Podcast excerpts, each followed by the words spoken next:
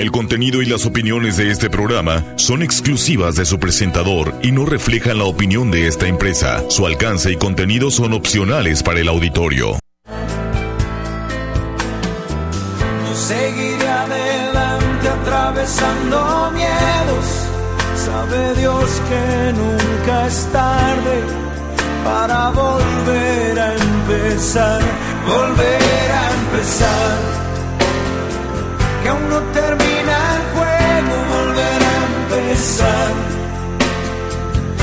No se apague el fuego. Quiero ver, quiero entrar. Nena, nadie te va a hacer mal, excepto amarte.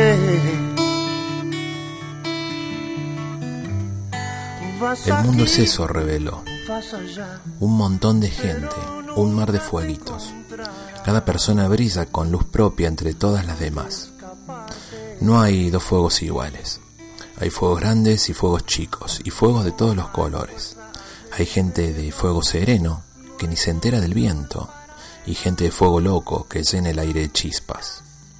Algunos fuegos, fuegos bobos, no alumbran ni queman, pero otros arden la vida con tanta pasión que no se puede mirar sin parpadear, y quien se acerca se enciende. Con esta hermosa metáfora, Eduardo Galeano resume la condición humana en el libro de los abrazos. Somos fueguitos, el mundo es un mar de fueguitos. Ardemos en la hoguera de la vida y del corazón, cada cual a su manera propia, con su luz particular y su singular historia, su propia familia, sus circunstancias específicas, su brillo personal y sus particulares sombras. La llama de la vida que arde en el interior de cada persona es una llama inmemorial que va transmitiéndose de generación en generación a través de los padres, que aportan las dos partículas germinales que conforman el tres. Como dos maderas que se frotan, encienden un fuego y entregan una vida a su propia chispa, pasión, movimiento, fuerza, alegría, pena, lealtad, traición y mil etcéteras más. A la vida misma, diría yo es decir, a su propio viaje. Sería inevitable que este fueguito a veces se agite y queme, que deslumbre el mundo o se quiebre zarandeando por grandes vendavales o pequeñas brisas. Sería inevitable, incluso que a veces parezca enfermar o apagarse. Del libro Decir sí a la vida, ganar fortaleza y abandonar el sufrimiento de nuestro invitado de hoy, Joan Garriga. No te pierdas el programa de hoy. Vamos a estar hablando de constelaciones familiares y los acuerdos a transformar. Una charla que nos va a dar claridad en la importancia de nuestros ancestros y la necesidad de escribir nuestra propia historia. Está interesante, nuestra propia historia. No te lo pierdas. Buenas tardes, te doy la bienvenida otro viernes más de Entre Mates e Historias. Mi nombre es Gustavo Torres, desde los estudios de Grupo Uniradio RCN 1470 AM para el sur de California, lo que es el condado de San Diego y el noroeste de México, Tijuana, Rosarito, Tecate y un poquito más allá. También en redes sociales me puedes encontrar como Gustavo Torres Historias, el Instagram Gustavo de Torres y el programa que vamos a transmitir hoy y todos los demás los puedes escuchar en Spotify, Google Podcast o Apple Podcast buscando Gustavo Torres Historias. Quiero dar las gracias a los auspiciantes que tenemos en todos los programas y que hacen posible que estemos al aire. En especial a la gente de Pit Center, donde las empresas y los freelancers tienen su espacio para crecer en la innovación mexicana. Su Facebook es Bit Center México y están en Boulevard Díaz Ordaz, al lado del auditorio de la ciudad a Universidad Humanitas, que te invita a pensar en grande, y te esperan en su campus Tijuana frente al Parque Morelos. Su Facebook es Universidad Humanitas Campus Tijuana y su teléfono es 664-634-3864. 664-634-3864 a Hospital para Perros y Gatos del Dr. Ackerman. Son especialistas en todo lo que es medicina y atención para tus mascotas. Su Facebook es Hospital para Perros y Gatos y su teléfono es 664-683-7932. a celulares 5 y 10. Tienen la más amplia gama de equipos celulares con financiación propia y el servicio móvil de todas las compañías celulares de México, que se van a adaptar a lo que vos necesites. Están en Boulevard de Sordas 4001, su teléfono es 664-665-8080 y su Facebook celulares 5 y 10.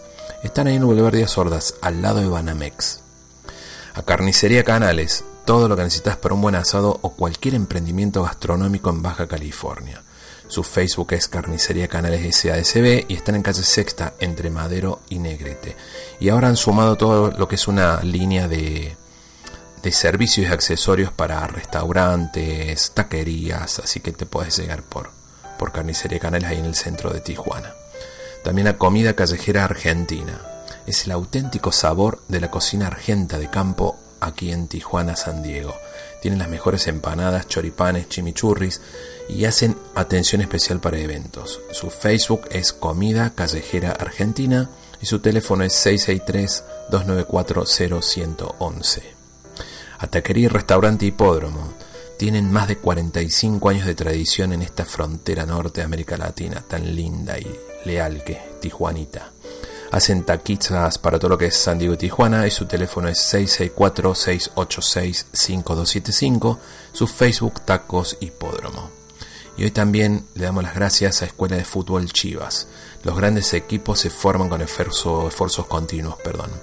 Están todos los martes y jueves en los campos de fútbol del CREA, enfrente a la CFE, a partir de las 5 y 30 de la tarde le doy la bienvenida a nuestro invitado del programa de hoy, el señor Joan Garriga, desde la ciudad de Barcelona, España. Él es psicólogo humanista, terapeuta gestalt, imparte formación y talleres de constelaciones familiares en toda España y Latinoamérica. Se ha formado en programación neurolingüística, en métodos escénicos y corporales, es experto en enneagramas y terapia integrativa y co-creador del Instituto Gestal de Barcelona además de un excelente escritor. Le doy la bienvenida, Joan, a Entre Mates e Historias.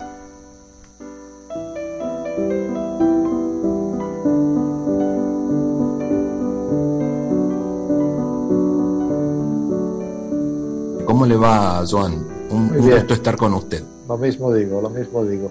Gusto conocerte. Se recién me comentaba que lo tuteé, pero me sale tratarlo de usted. Así que Así, aquí estamos. Cuéntenos un poquito. Como te salga, pero, si no me voy a sentir un poquito anciano. No, para nada, para nada.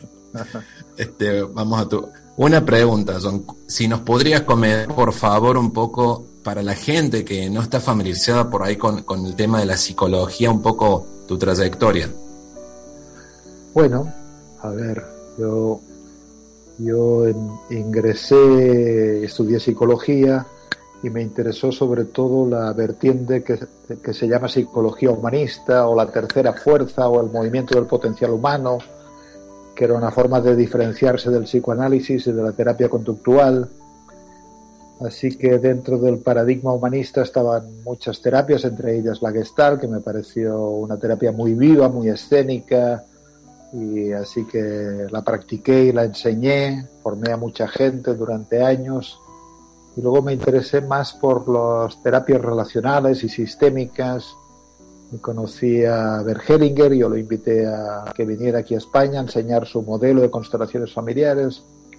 Me pareció un formato muy rico, donde en poco tiempo se logran comprensiones y resultados que a veces requieren muchas sesiones cuando se trata de terapia individual. En el camino también conocí a Claudio Naranjo y aprendí con él acerca del enneagrama, acerca de la meditación, acerca de terapias integrativas y, cómo generar procesos de transformación en uno mismo en primer lugar y luego en los demás.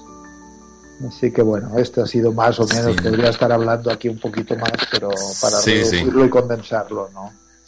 Sí, estaba viendo, además ha escrito varios libros, escribió El buen amor en la pareja, cuando uno y uno suman más que dos, Bailando juntos, la cara oculta del amor en la pareja y en la familia, cómo se coordina esa danza del amor, es la pregunta que hace ahí en el subtítulo, ¿no?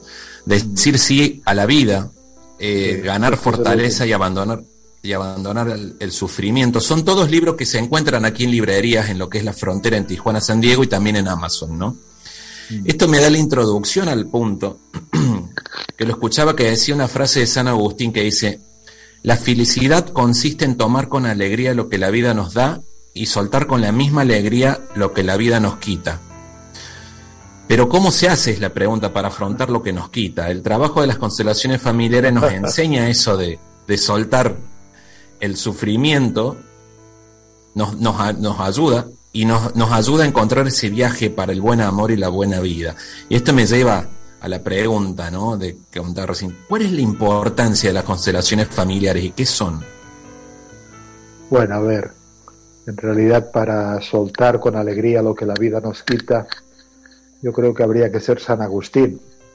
Pero la mayoría de la gente no es San Agustín, sino que estamos remando nuestros procesos emocionales y existenciales para lograr integrar aquello que la vida quiso, especialmente cuando fue distinto de lo que nosotros queríamos.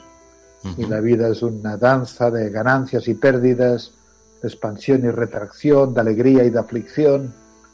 Y conviene gestionar bien las ganancias y no perderse mucho en ellas pero sobre todo también saber atravesar las pérdidas, las contracciones, las aflicciones, los divorcios, las muertes, las enfermedades, etcétera, sin perderse en ellas. Y en el trabajo de constelaciones familiares, que es un trabajo que lo que hace es acompañar personas para orientarse respecto a sus problemas, para clarificar soluciones, para tener más recursos para el propio camino entonces, Constelaciones Familiares trabaja sobre todo con los vínculos, con la red de vínculos, en especial la red familiar, y en esta red familiar funciona como una mente colectiva, donde es importante todo lo que ha sucedido y ha impactado en esta red o en esta mente o en esta alma común, podríamos decir.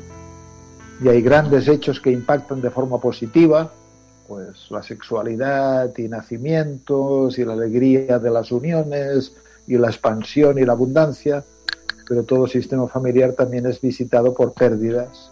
Entonces, pues nos encontramos con que, qué sé yo, un hermano del abuelo murió cuando era pequeño, que hubo abortos no deseados, que nació una criatura y luego se le diagnosticaba una enfermedad, que hubo un accidente, es decir, un sistema familiar es una matriz de fuerza y es una matriz de dolor también.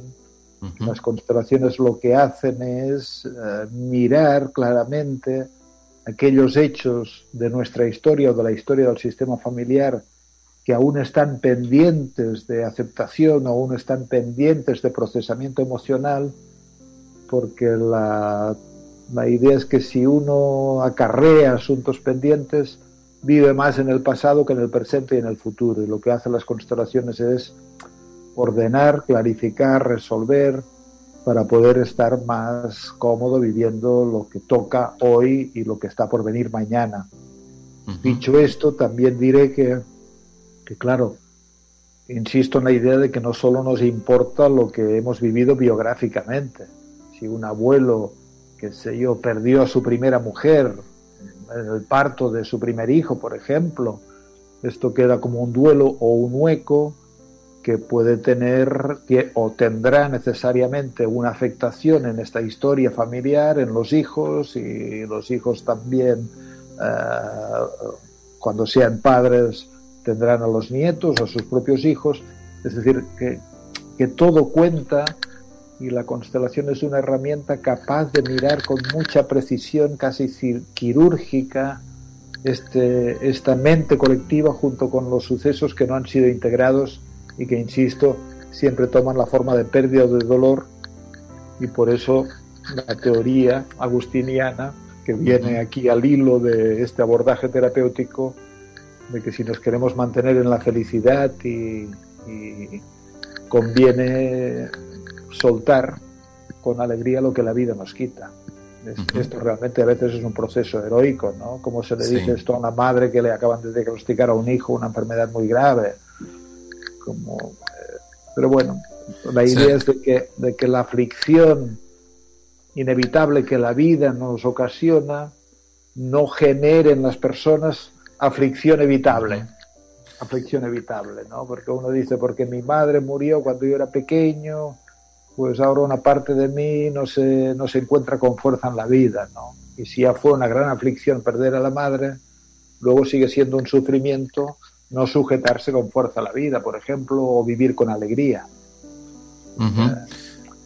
y es una eh, metodología escénica que se, puede, se practica habitualmente en grupo, aunque se puede practicar individualmente, y lo que hace es mirar las dinámicas familiares, las dinámicas de los vínculos para ver el lugar de cada quien, cómo encajan, la función, vemos desórdenes sistémicos, qué sé yo, triangulaciones, que esto está muy en boga, hijos que, que son instrumentalizados, podríamos decir, por el padre o por la madre en contra del otro, o, que, que tienen una función de, de calentar el corazón de una madre como si fuera la pareja invisible. Es decir, hay enredos en los lugares y en las posiciones de las personas que acaban generando malestar y sufrimiento.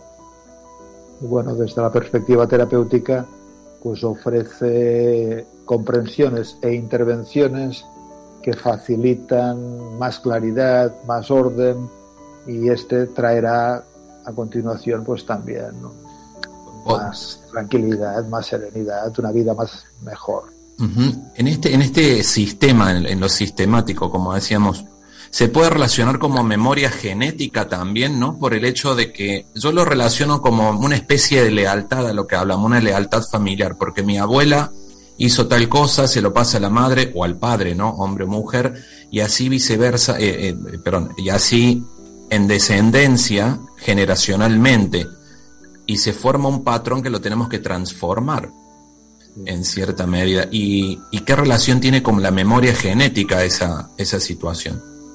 Mira, ahí es difícil decir palabras o teorías contundentes, porque en realidad se está estudiando, por ejemplo, eh, se ha estudiado en mamíferos, en, en ratones concretamente, que si les das a unos ratones a oler un olor, por ejemplo, café, vainilla, coco, el que fuera, y mientras huelen este olor se les aplica una descarga eléctrica, es decir, se les somete a un sufrimiento, a un estrés, a un impacto desagradable.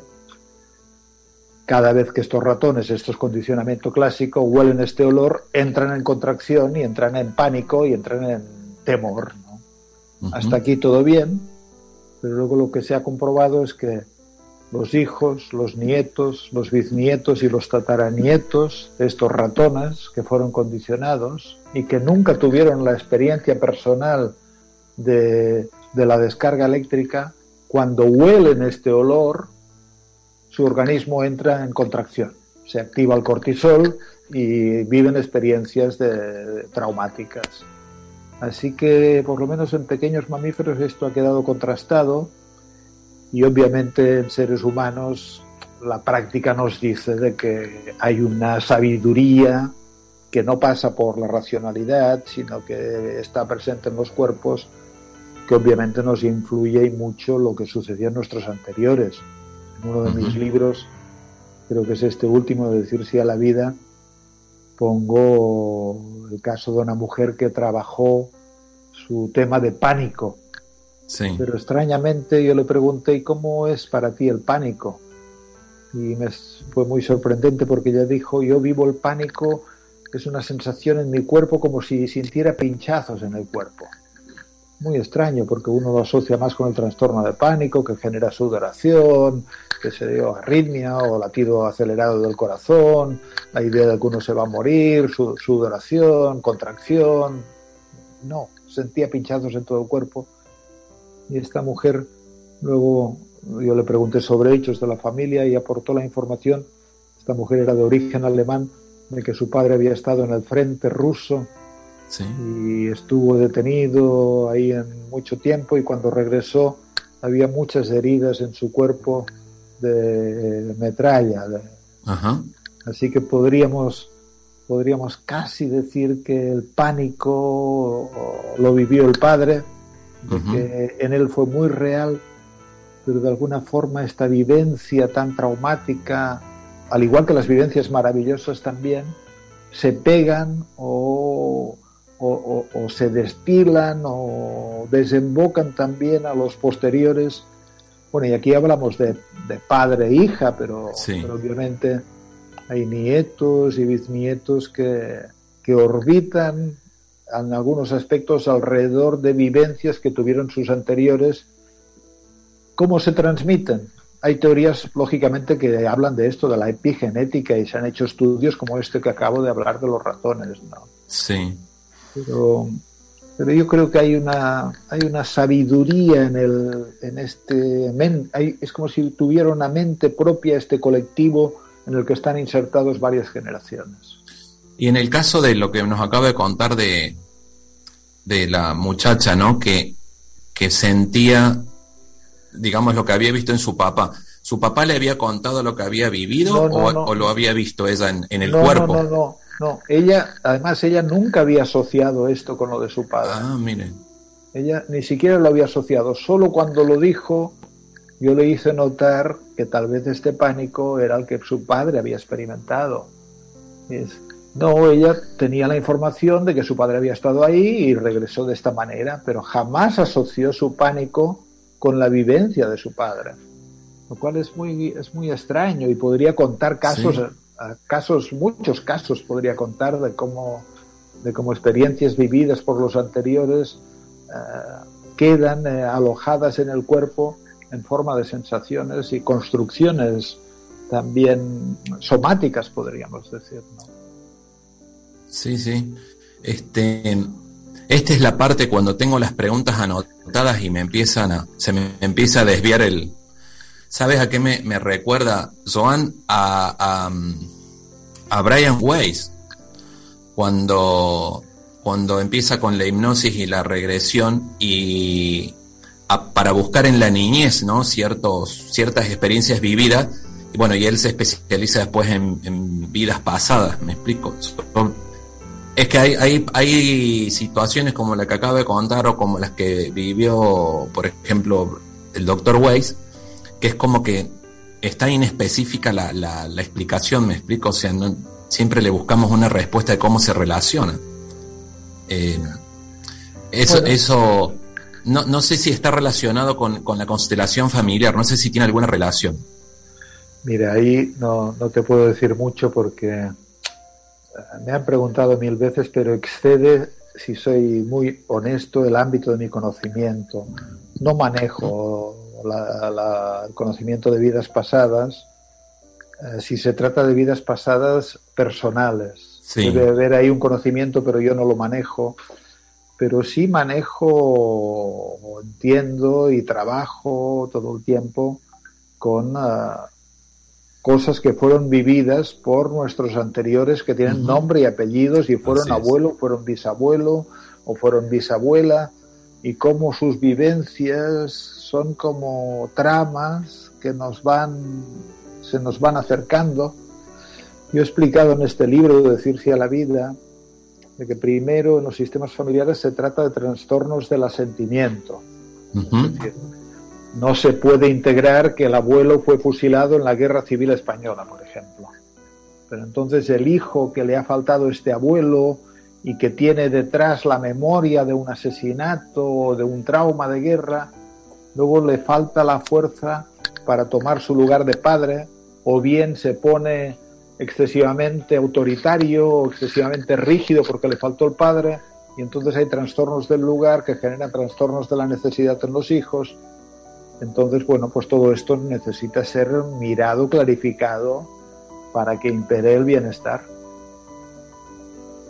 Lo escuché en una conferencia que comenta, dice, el lenguaje invisible de los sistemas familiares, que está relacionándolo con esto, ¿no? Y una metáfora del arte vulgar y el arte sublime para descubrirnos uno mismo. ¿Nos la puede contar? Que está maravillosa.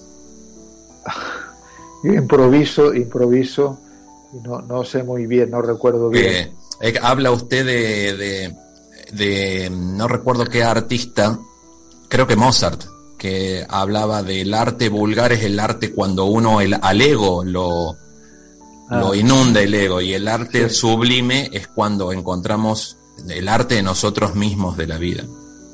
Sí, hay... Eh, yo creo que cada persona tiene, eh,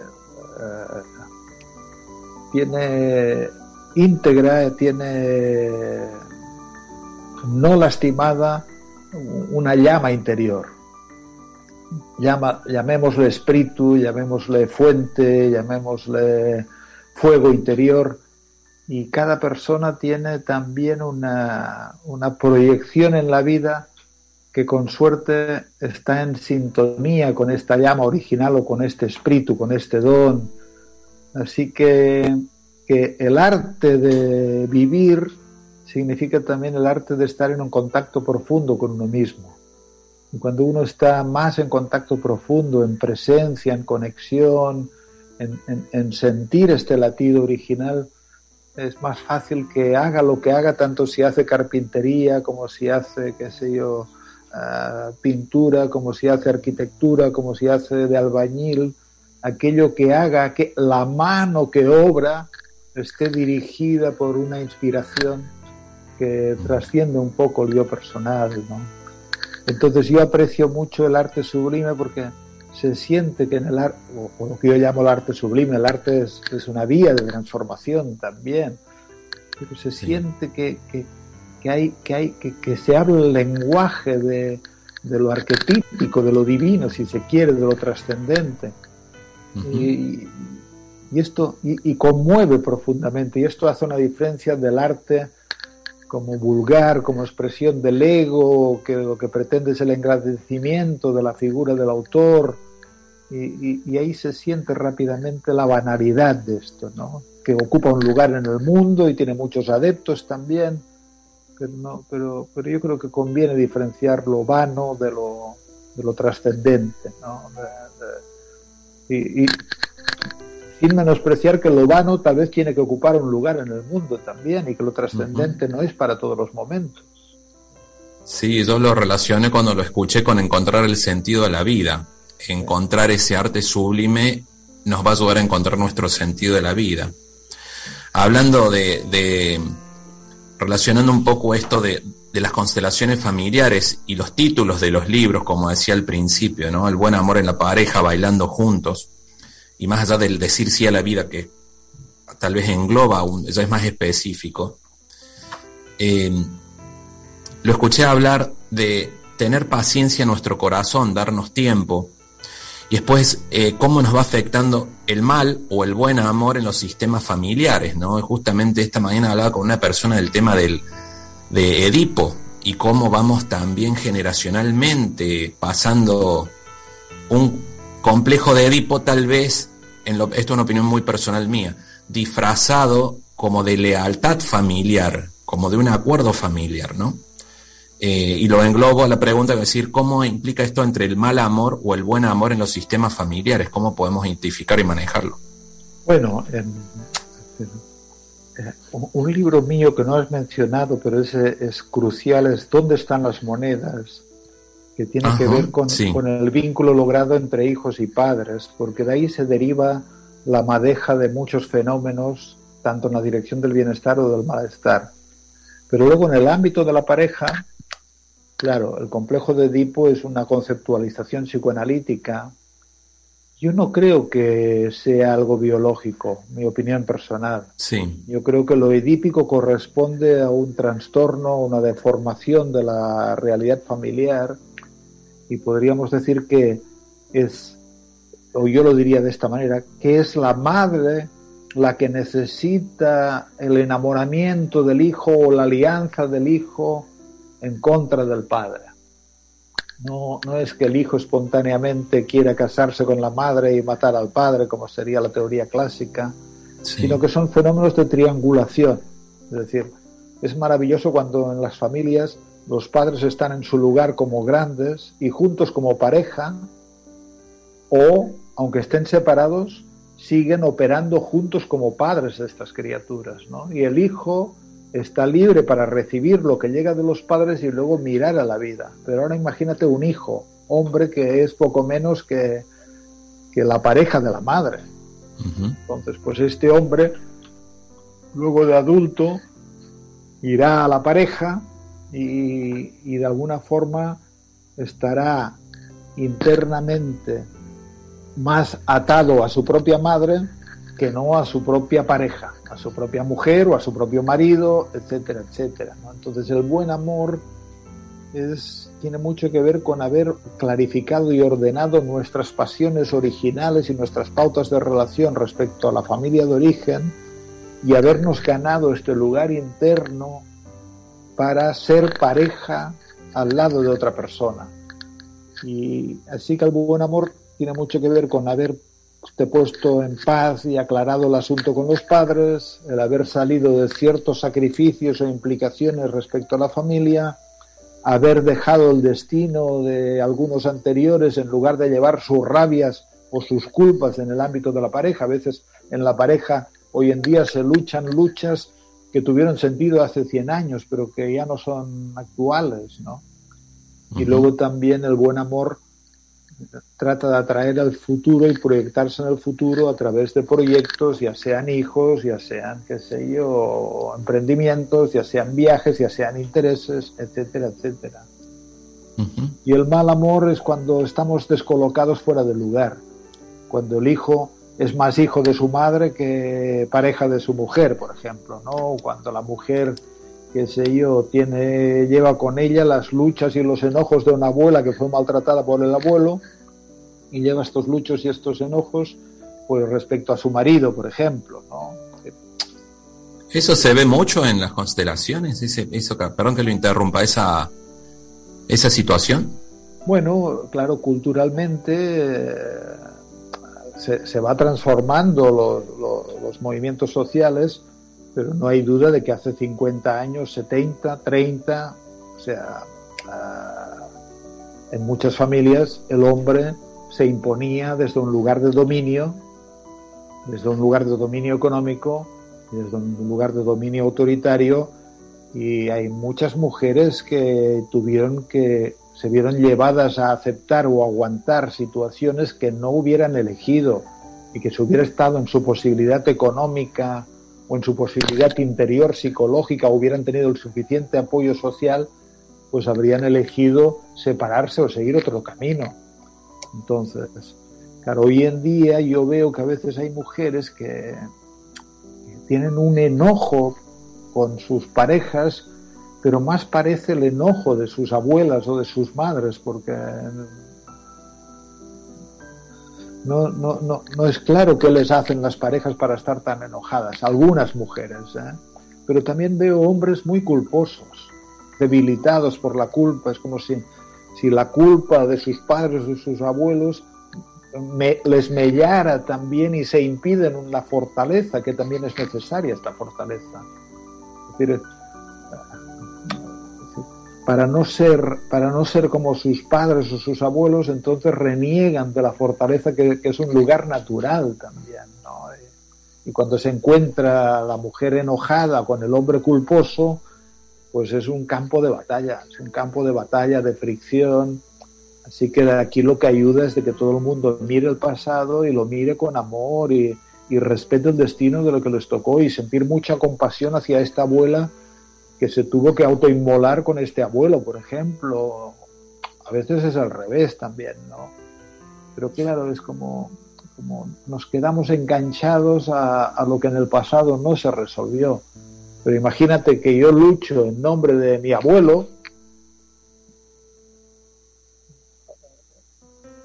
Entonces, ¿estoy viviendo mi vida o estoy viviendo la lucha de lo que le tocó a uno anterior? Y me hace feliz esta lucha o genera y perpetúa la lucha y el, y el malestar, ¿no? Y a veces el, el, problema se presenta cuando no se dan cuenta que están perpetuando una lucha de una madre o de un padre o de un abuelo, de una lucha generacional. O sea, porque se transforma como una especie de lealtad que el momento de identificarlo pareciera que está siendo desleal con sus raíces. Y eso nos frena, no, nos frena ¿no? En, en desarrollar una familia es que hay que practicar la deslealtad. La, deslealtad que produce dicha es buena deslealtad. Si yo le soy desleal a mi padre y le digo, aunque a ti no te fuera bien en la pareja, yo te soy desleal en esto y, me oriento hacia una pareja que esté bien, bueno, toda deslealtad que lleva la dicha es buena deslealtad. y los anteriores nunca desean que los, los posteriores les sigan a su destino, sino que lo que desean es que estén bien. ¿Quién no desea que sus hijos estén bien? ¿Acaso yo deseo que mis hijos estén implicados en repetir malestares o límites que yo no he podido traspasar? En absoluto. Que me sean desleales siempre que esto les lleve a más felicidad. Es un tema, es un tema que yo siempre sugiero en lo personal a trabajarlo individualmente porque a veces no lo se ve esa deslealtad y aparte entramos en un tema eh, muy delicado porque a veces ronda el egoísmo en esa el egoísmo para abajo porque a veces uno por, por tradición quiere que los hijos sigan haciendo lo que uno ha hecho, ¿no? Entonces entra el egoísmo, entra no entra en juego la individualidad que tanto buscamos en el arte sublime, tal vez. Bueno, a ver, yo creo que la función de los padres es entregar a los hijos a su propia vida. no, la función de los padres no es esperar que los hijos satisfagan las expectativas de los padres. Obviamente que si un hijo quiere ser médico como su padre espera, está bien, y si siente esta vocación, y lo hace con el único propósito de encontrar más reconocimiento en el padre y, su, y tiene alma de artista en lugar de médico, pagará esta traición. Así que no, a veces los padres también tienen sueños que ellos no pudieron satisfacer y los proyectan en los hijos para que los hijos los hagan en su nombre. A veces también hay problemáticas de, falta de confianza, el abuelo que se hizo a sí mismo y viene de un lugar donde le faltó de todo y genera la gran empresa, pero luego quiere convertirse en un pater familias y es, es muy difícil crecer al retortero de este abuelo, pero, pero es muy difícil también salir de, esta, de este magma presionador, podríamos decir. Pero bueno, cada quien también es interesante que aproveche las dificultades que le tocan para impulsar su espíritu en la dirección del don, de lo que uno tiene para darle a la vida, para donarle a la vida. Eh, no cambiando de tema, pero yendo a otro tema que sé que usted le apasiona. Eh, estuvo, hicieron un trabajo en conjunto con Claudio Naranjo, que, es un psiquiatra referente también ¿no? en, en lo que es eneagramas y la psicología transpersonal. ¿Qué, qué son los eneagramas? A ver, yo, más que un trabajo conjunto, para mí Claudio Naranjo fue un gran maestro y entre las eh, él murió hace dos años, dos años y medio. Eh, ha sido uno de los próceres de las terapias humanistas, un hombre que ha impulsado muchos conocimientos, un gran conocedor y uno de los conocimientos que impulsó es el enneagrama.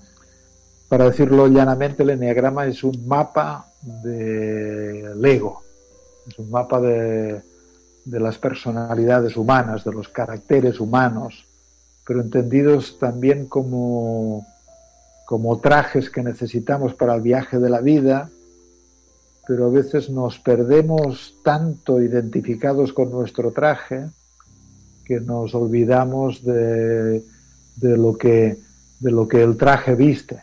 Es decir, hay una esencia, hay un corazón más puro que tiene que permanecer abierto y no sepultado bajo estos rasgos, ¿no? El diagrama dice que hay nueve, que serían como errores existenciales, de hecho corresponden con los siete pecados capitales, pues la ira, el orgullo, pues la vanidad, la avaricia, la envidia, la gula, la lujuria, la pereza, y luego se le añaden dos, que es el miedo y, la vanidad, que creo que la ha mencionado. Entonces sería como un mapa de las pasiones humanas en su versión errática, en el sentido de errores existenciales, y también en su potencialidad de aportar al mundo una mirada propia. ¿no? eso sería como el paisaje de lo humano. nueve, puntos de vista, que en realidad son 27, porque NA significa nueve, pero cada uno de los rasgos tiene tres, digamos, subtipos, con lo cual el paisaje de lo humano estaría compuesto básicamente por 23 puntos de vista sobre la realidad, puntos de vista que están, por ejemplo, mediados por el miedo y el miedo tiende a ver agresores, puntos de vista que están mediados por el sufrimiento y el que sufre tiende a haber abandonadores o puntos de vista que están mediados por un espíritu perfeccionador y tienden a haber errores. Eh, es decir, es, lo importante en el enneagrama es, es, es, una forma de mirarse a uno mismo tratando de cuestionar que no, no, no, no somos lo que parece que somos. Eh, sería hay una esencia que, que necesita también ser reconocida, y es decir, no, no, no creernos tanto los personajes que, que, interpretamos en este carnaval que es la vida, sino en todo caso sentirlos como, como, como útiles a, través de los cuales expresamos lo, lo, esencial en la vida, ¿no? Así que eso, eh, yo como psicólogo he conocido muchos mapas caracteriales, hay muchos, pero el enneagrama parece tan refinado, tan preciso, tan claro, tan al grano de las cosas. ¿Son los eneatipos? Sí, exactamente. Sí, son los eneatipos, sí, sí. Y después... El 1, el 2, el 1 es la ira, el 2 es el orgullo, el 3 es la vanidad, el 4 qué sé yo, la envidia, etcétera, etcétera. Y después tienen la forma de relacionarse entre ellos, es todo un estudio que se hace, ¿verdad? Sí, sí, hay, hay interacciones, entonces hay muchas teorías también, y uno dice, bueno, pues si uno es un 1, pues, pues se cura en el 7 y se enferma en el 4, o yo, por decir algo, ¿no? Pero no, no sé.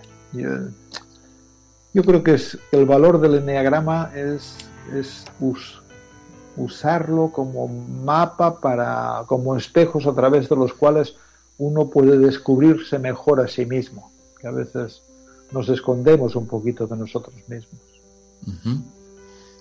Em, va a estar en la ciudad de Rosario, tenemos gente que nos sigue por, por internet y también en FM Latidos en Rosario, Argentina. Y está viendo que va a estar en el mes de abril, allá va a estar con el tema de constelaciones familiares, un taller le pregunto porque tenemos oyentes en, la ciudad, más sin embargo también para contarnos que, de qué se tratan ¿no? los talleres y las conferencias que dan. Sí, a ver, en, marzo estaré en Brasil y luego eh, iré a Argentina. Voy mucho cada año, en noviembre de hecho estuve y voy a dar esta vez un taller en Rosario sobre constelaciones familiares y terapia gestal el título que le puse es eh, Padres, hijos, parejas, es decir, trabajaremos con los vínculos.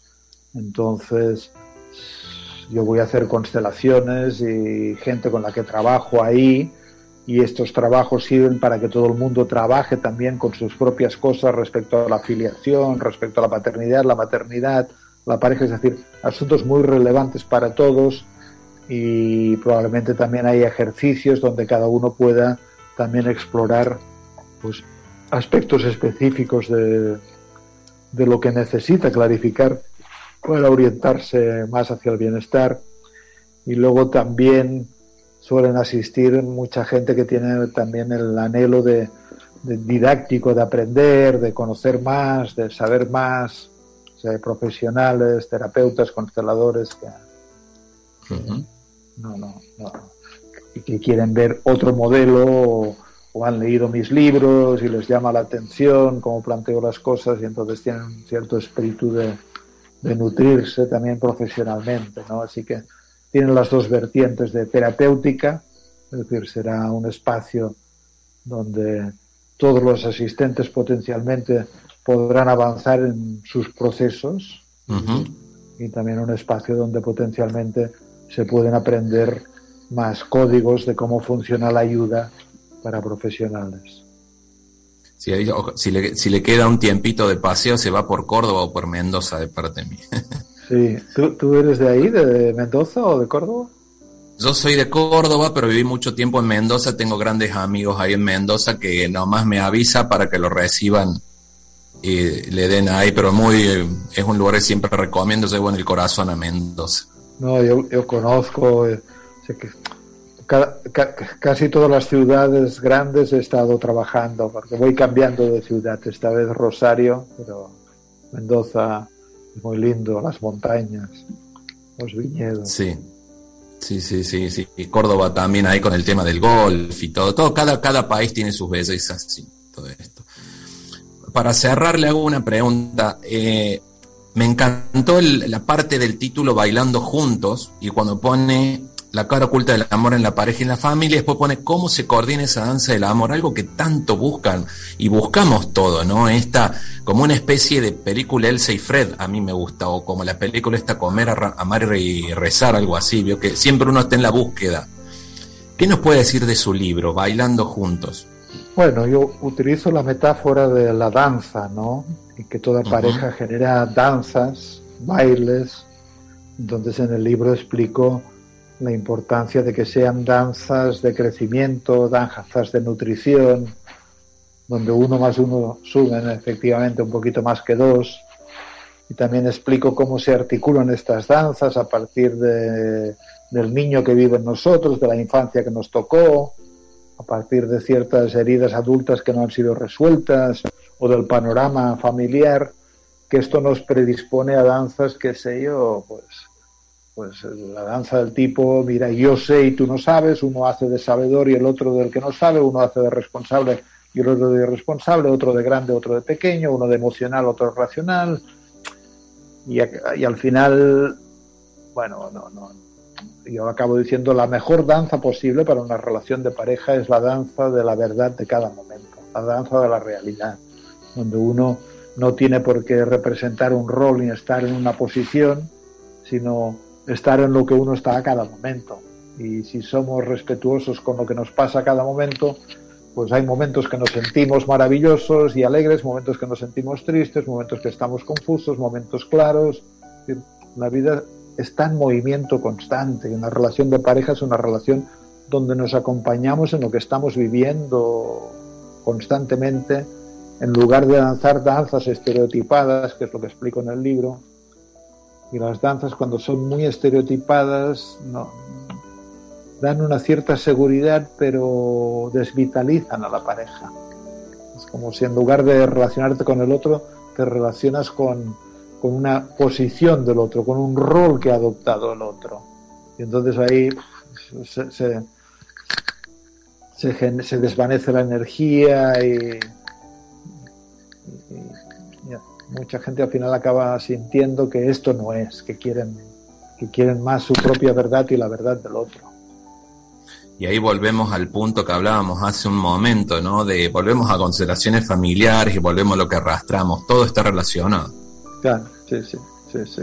Por eso le puse el subtítulo de la cara oculta del amor eh, en la pareja y en la familia, porque, porque decir, eh, en realidad el mensaje sería que conviene que trabajemos con nosotros mismos para estar más libres para lo que cada momento requiere, tanto en la paternidad como en la pareja, como en el trabajo, como en la salud, etc.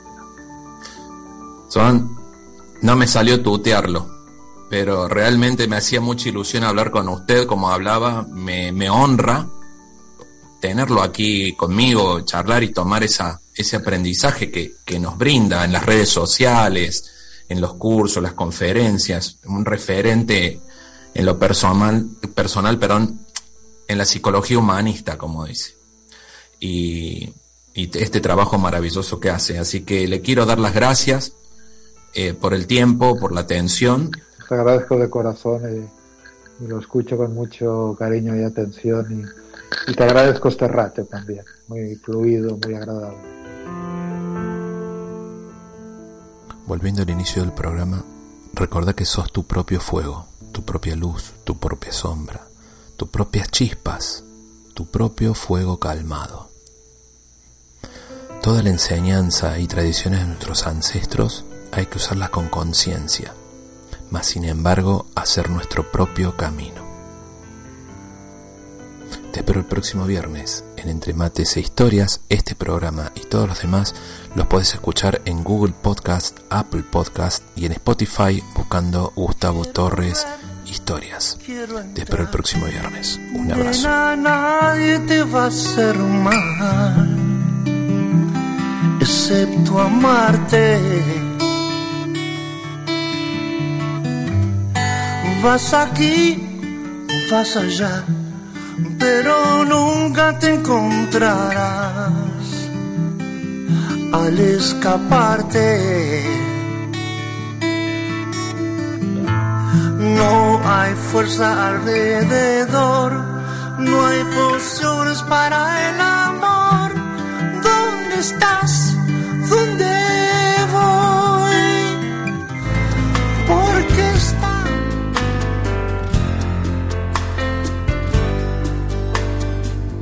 pasa la vida y el tiempo no se queda quieto.